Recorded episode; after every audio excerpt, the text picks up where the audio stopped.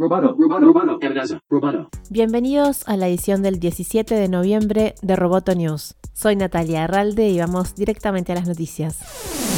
WhatsApp, el servicio de mensajería de Facebook, ingresará pronto al mercado brasileño de servicios de pago entre pares, dijo el presidente del Banco Central Roberto Campos Neto, en una conferencia de prensa por el lanzamiento de la nueva plataforma de pagos instantáneo PIX del Banco Central. Campos Neto también dijo que el Banco Central ha sostenido conversaciones con Google y con otras grandes tecnológicas sobre su entrada al mercado de pagos instantáneos en Brasil. La plataforma de mensajería lanzó el servicio de pagos en Brasil el 15 de junio en un intento por ingresar al mercado mercado local, pero ocho días después el Banco Central y el regulador antimonopolio bloquearon el servicio diciendo que debe ser revisado por temas de competencia y privacidad de datos.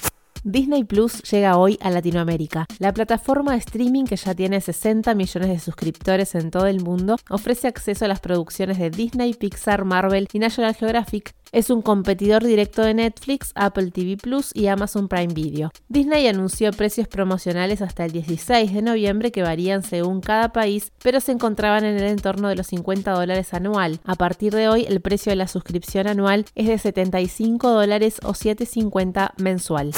Qualcomm recibió la licencia del gobierno de Estados Unidos para vender chips de teléfonos móviles 4G a Huawei, en una exención a las restricciones comerciales que impuso Washington en medio de las crecientes tensiones con Pekín. Qualcomm y todas las demás empresas estadounidenses de semiconductores se vieron obligadas a dejar de vender a la empresa de tecnología china en septiembre después de que entraron en vigor las restricciones comerciales de Estados Unidos. Qualcomm es el mayor proveedor de chips para teléfonos móviles.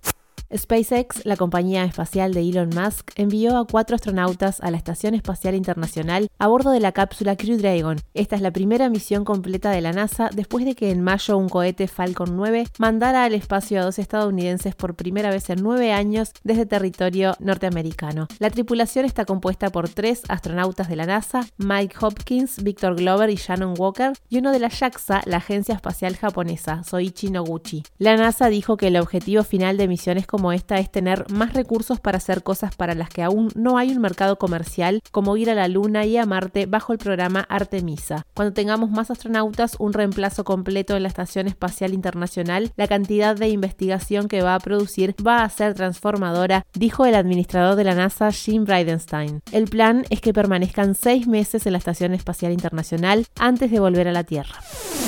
Roboto News es parte de Dovcast. Te invitamos a seguirnos en www.amenazaroboto.com, arroba amenazaroboto y facebook.com barra amenazaroboto. Hasta la próxima. Roboto News.